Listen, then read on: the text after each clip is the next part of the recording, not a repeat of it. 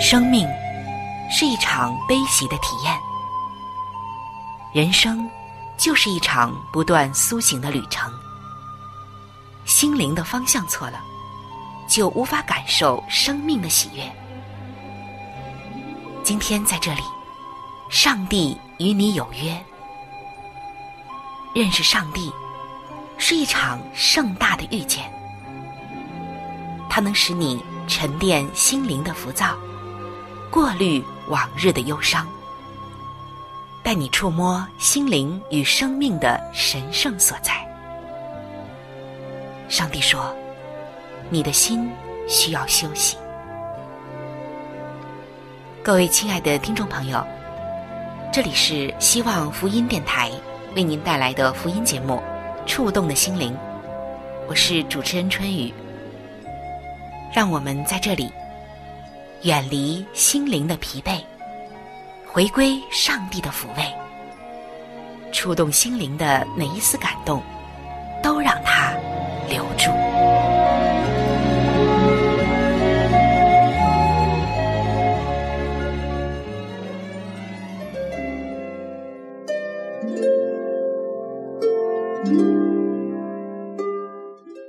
各位亲爱的弟兄姐妹，在圣经当中。有一个女子，上帝给予她非常特殊的地位。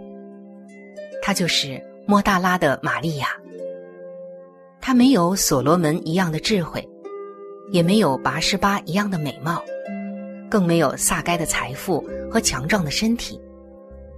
她的名气也不是世人所羡慕的那种属世的伟大，甚至，他曾经一度特别的遭人唾弃。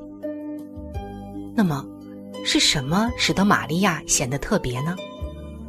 因为在他的身上显示了三种值得称颂的美德，那就是伟大的爱、执着的忠诚以及完全的献身。他要带给我们的福音就是：这所有的一切，都源自于一个曾经肮脏破碎的生命。今天，如果你也有着自己的软弱，和不堪的回首以及往事。当你像他那样遇见耶稣之后，你就可以重新得到洁净与更新。我们也能够像玛利亚那样，从不幸的耻辱走向感恩与颂赞的高歌。让我们一起走进一位牧师为我们带来的莫大拉玛利亚的福音。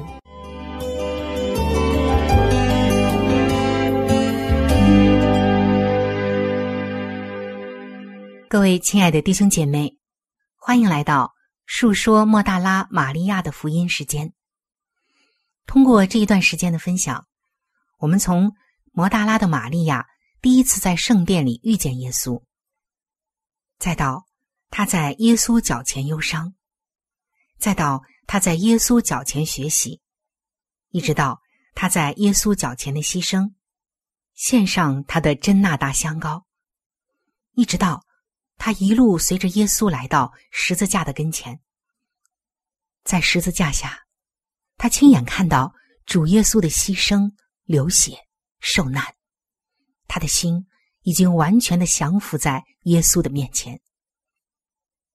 接下来，他还要经历一件事情，那就是主耶稣在坟墓里。那么，主耶稣如何被人安葬在坟墓里？在坟墓里又会有什么样的事情呢？是安静的还是动荡的？让我们首先来看圣经的三段经文：《路加福音》二十三章五十到五十六节，有一个人名叫约瑟，是个义士，为人善良公义，众人所谋所为，他并没有服从。他本是犹太亚利马太城里素常盼望上帝国的人。这人去见比拉多，求耶稣的身体，就取下来，用细麻布裹好，安放在用石头凿成的坟墓里。那里头从来没有葬过人。那日是预备日，安息日也快到了。那些从加利利和耶稣同来的妇女跟在后面，看见了坟墓和他的身体怎样安放，他们就回去，预备了香料香膏。他们在安息日便遵着诫命安息了。马可福音十五章四十三节到四十六节。有亚利马泰的约瑟前来，他是尊贵的义士，也是等候上帝国的。他放胆进去见比拉多，求耶稣的身体。比拉多诧异耶稣已经死了，便叫百夫长来，问他耶稣死了久不久。既从百夫长得知实情。就把耶稣的尸首赐给约瑟。约瑟买了细麻布，把耶稣取下来，用细麻布裹好，安放在磐石中凿出来的坟墓里，又滚过一块石头来挡住墓门。约翰福音十九章三十八到四十二节。这些事以后，有亚利马太人约瑟，是耶稣的门徒。只因怕犹太人，就暗暗的做门徒。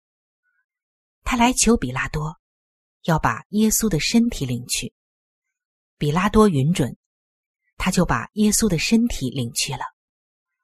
又有尼格迪姆，就是先前夜里去见耶稣的，带着墨药和沉香，约有一百斤前来。他们就照犹太人殡葬的规矩。把耶稣的身体用细麻布加上香料裹好了，在耶稣钉十字架的地方有一个园子，园子里有一座新坟墓，是从来没有葬过人的。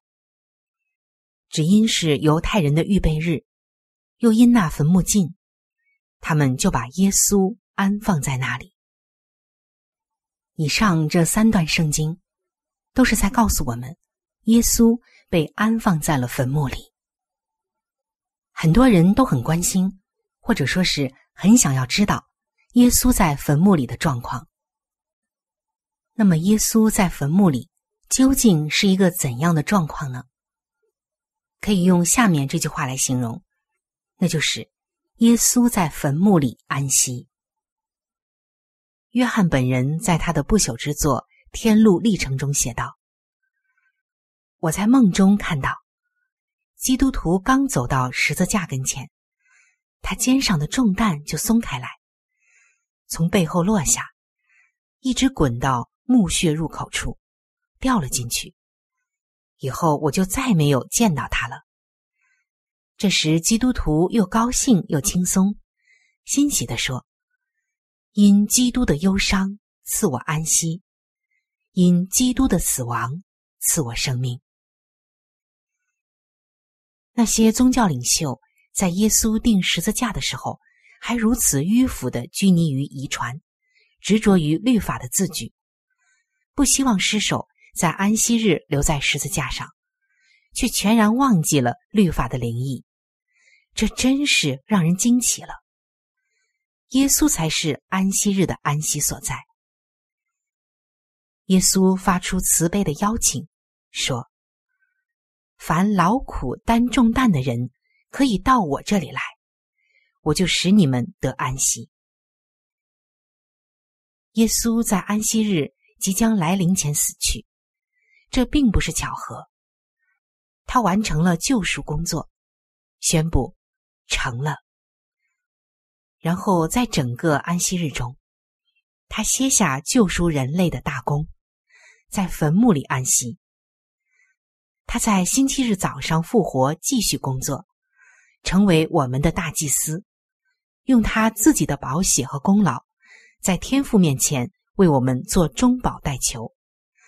伊甸园的第一个安息日，上帝歇下创造大功，而现在，耶稣歇下了再造大功。有意思的是，耶稣在十字架上一共是七个小时。他受苦六个小时。从我们现在说的早上九点到下午三点，他断气以后，在十字架上安息了大约一个小时。期间，约瑟去请求准许来取下并安葬他的身体。耶稣在十字架上七个小时，六个小时受苦，一小时安息。有人说，耶稣的死与复活废除或改变了安息日。没有什么比这个更偏离真理的了。事实上，耶稣的门徒们都知道。耶稣尊敬安息圣日，因此他们甚至不敢继续完成高耶稣的身体，因为担心自己为爱的劳碌也会干犯到安息日。路加福音的二十三章五十六节写道：“他们就回去，预备了香料香膏。他们在安息日便遵着诫命安息了。”虽然耶稣的死没有改变或废除十条诫命，但特定的遗文律法却是因为耶稣的死而撤去或成全了。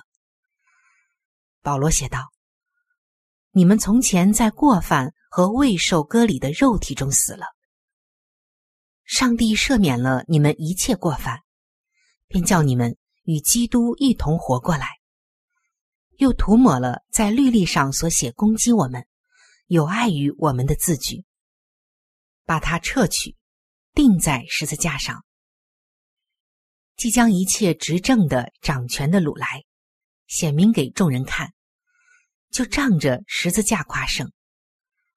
所以，不拘在饮食上，或节期、月朔、安息日，都不可让人论断你们。这些原是后世的影儿，那形体。却是基督。这样，是什么律法被钉在十字架上呢？这是非常重要的问题。答案就在刚才引用的圣经中，在律例上所写攻击我们、有碍于我们的字句。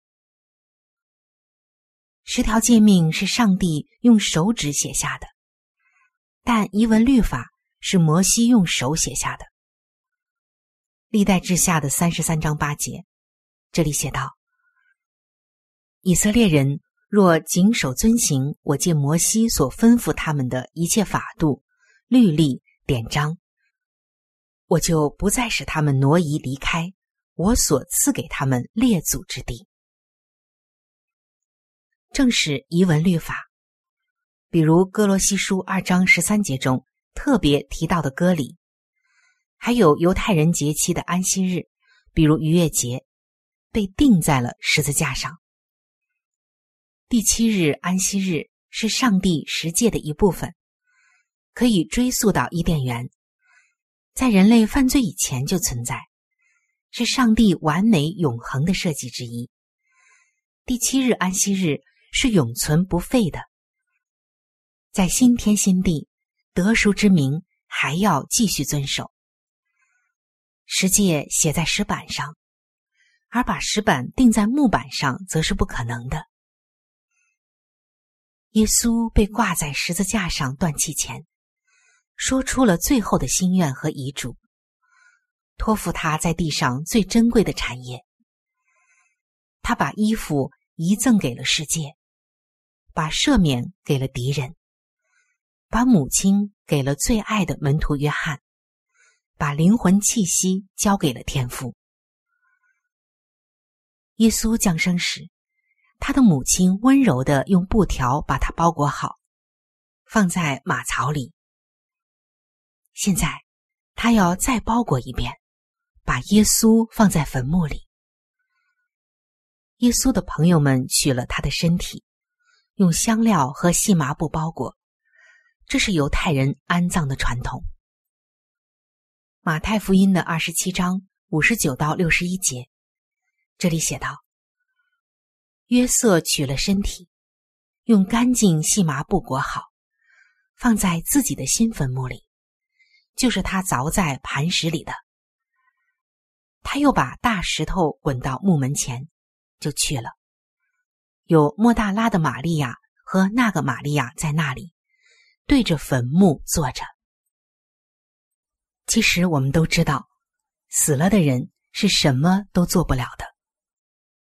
在古代，当海盗船的船长要埋葬他们的财宝箱时，为了保护不让人知道藏宝位置，通常他们会杀掉挖坑的水手，说：“死人不会搬弄是非，死人不会说话，不会编造谎言，不会犯罪，这是真的。”听起来很像似非而是的话，但除非基督徒首先在属灵意义上死去，否则无法完全活出来。马太福音的十六章二十四到二十五节，这里写道：“于是耶稣对门徒说：‘若有人要跟从我，就当舍己，背起他的十字架来跟从我。因为凡要救自己生命的，必丧掉生命；凡为我丧掉生命的，必得着生命。’死了的身体。”从来不会在丧礼上被伤到自尊感情。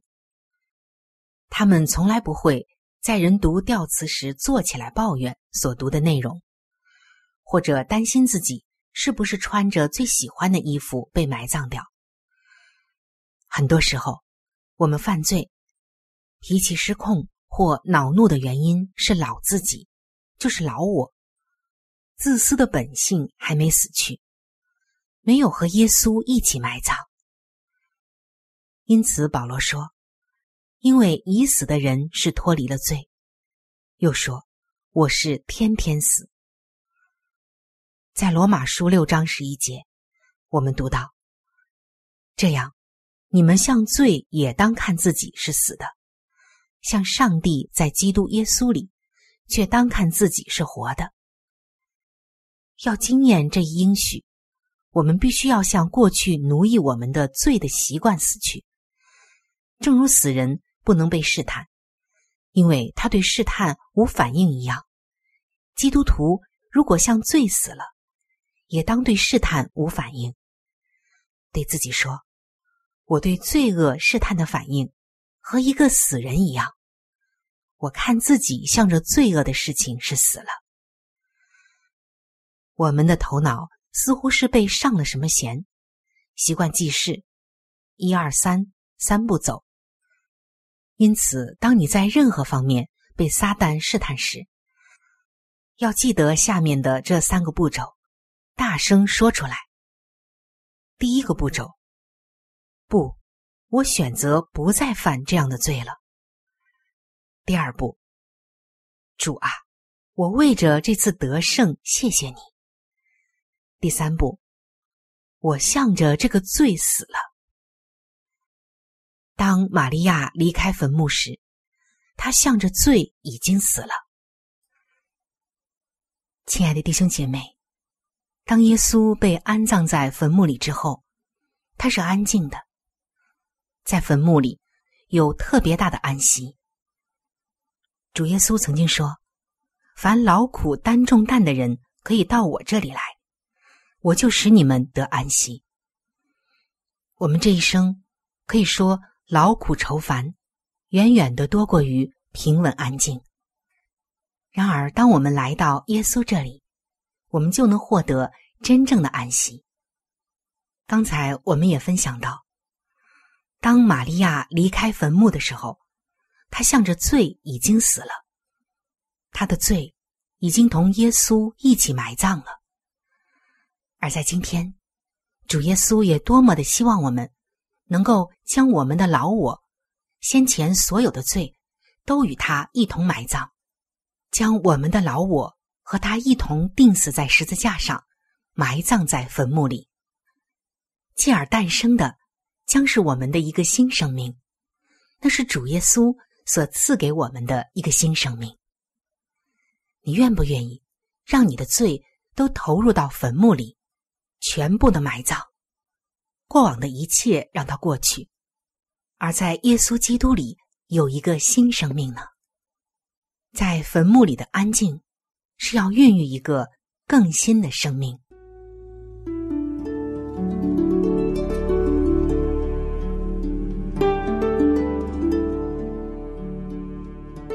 在生命中最艰难的日子里，上帝让我每日和他亲近，经历他的同在。借着每日灵修，它使我走出了生命的低谷，一次又一次的，使我重新找回了新的生命和喜乐的泉源。上帝借着每日灵修，来证明他的同在、看顾和关怀，使我与他建立起更加亲密的关系。要想有健康的属灵光景，就需要每日与主同行。请您与我一同进入每日灵修。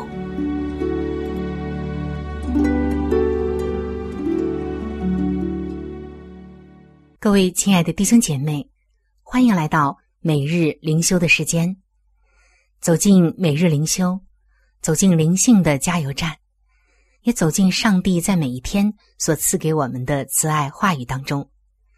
首先，让我们一起来分享今天每日灵修的主题经文，记载在圣经诗篇一百二十一篇的第二节：“我的帮助从造天地的耶和华而来。”今天每日灵修的主题是上帝的大能。医生曾经告诉瑞芳和罗素，他们无法生育自己的孩子，但上帝有他的美意，因为十年后瑞芳怀孕了。在怀孕期间，大人和胎儿都很健康。当阵痛开始的时候，夫妻俩兴奋的赶去医院。然而，产程时间拖长，阵痛加剧，瑞芳却不能。自然的分娩，最后，医生决定进行紧急剖腹产。瑞芳因为担心自己和胎儿的安危而害怕的哭泣。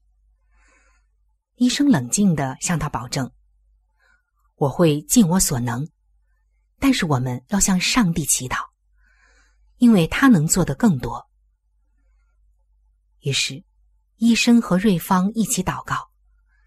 十五分钟后。一名健康的男婴诞生了。那位医生明白自己必须依靠上帝以及上帝的大能。他知道，即使自己受过训练，拥有着外科手术的技能，但是他仍然需要上帝的智慧、力量以及帮助，引导他的手去施行手术。当听到这些专业人士或任何人。承认自己需要上帝时，真的是鼓励人心的。因为坦白的说，我们每个人都需要上帝。他是上帝，我们不是。只有他能够像圣经上所说的，充充足足的成就一切，超过我们所求所想的。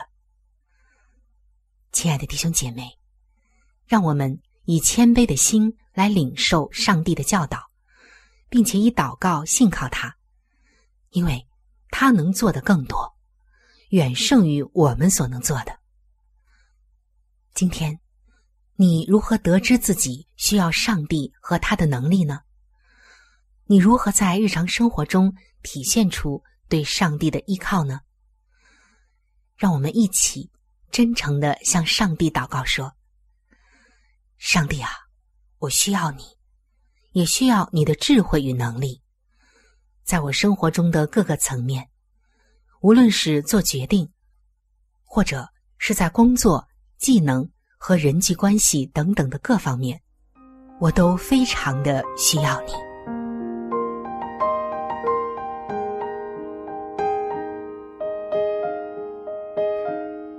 各位亲爱的听众朋友，时间总是过得非常的快。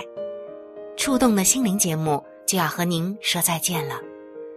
春雨渴望触动的心灵能够触摸到您心灵深处最深的需要和渴望，也非常愿意能够和您成为最最知心的朋友。耶稣是我最好的朋友，也是你最好的朋友。我很希望能够把他介绍给您。在我们这里有圣经以及有关于信仰介绍的一些小册子，都是可以免费的赠送给您的。如果您需要，可以来信向我索取。来信请寄：香港九龙尖沙咀山林道二六杠二八号。山是大山的山，林是树林的林，道是道路的道。香港九龙尖沙咀山林道二六杠二八号。您写“春雨收”就可以了。春是春天的春，雨是下雨的雨。如果您是用电子邮件，请记我的电子邮箱。我的电子邮箱是 c h u n y u，就是春雨的汉语拼音。接下来是 at，就是小老鼠 v o h。c 点 c n，在这里要特别说明的一点就是，如果您的条件许可，非常的欢迎您能够上网来收听我们的节目，以取得最佳的收听效果，同时也可以听往期的节目。我们的网址是三 w 点 x i w a。n g 就是希望的汉语拼音，接下来是英文的 radio，就是 r a d i o 点 o r g，非常的欢迎您能够上网收听我们的节目。好了，今天的节目就到这里，我期待着您的来信，也希望您。能够常常的光临和支持这一频率，收听希望福音其他时间段更加精彩的节目。愿您能够充分的认识和体会上帝的爱，也愿上帝的爱能伴随您一生。下期节目我们再会。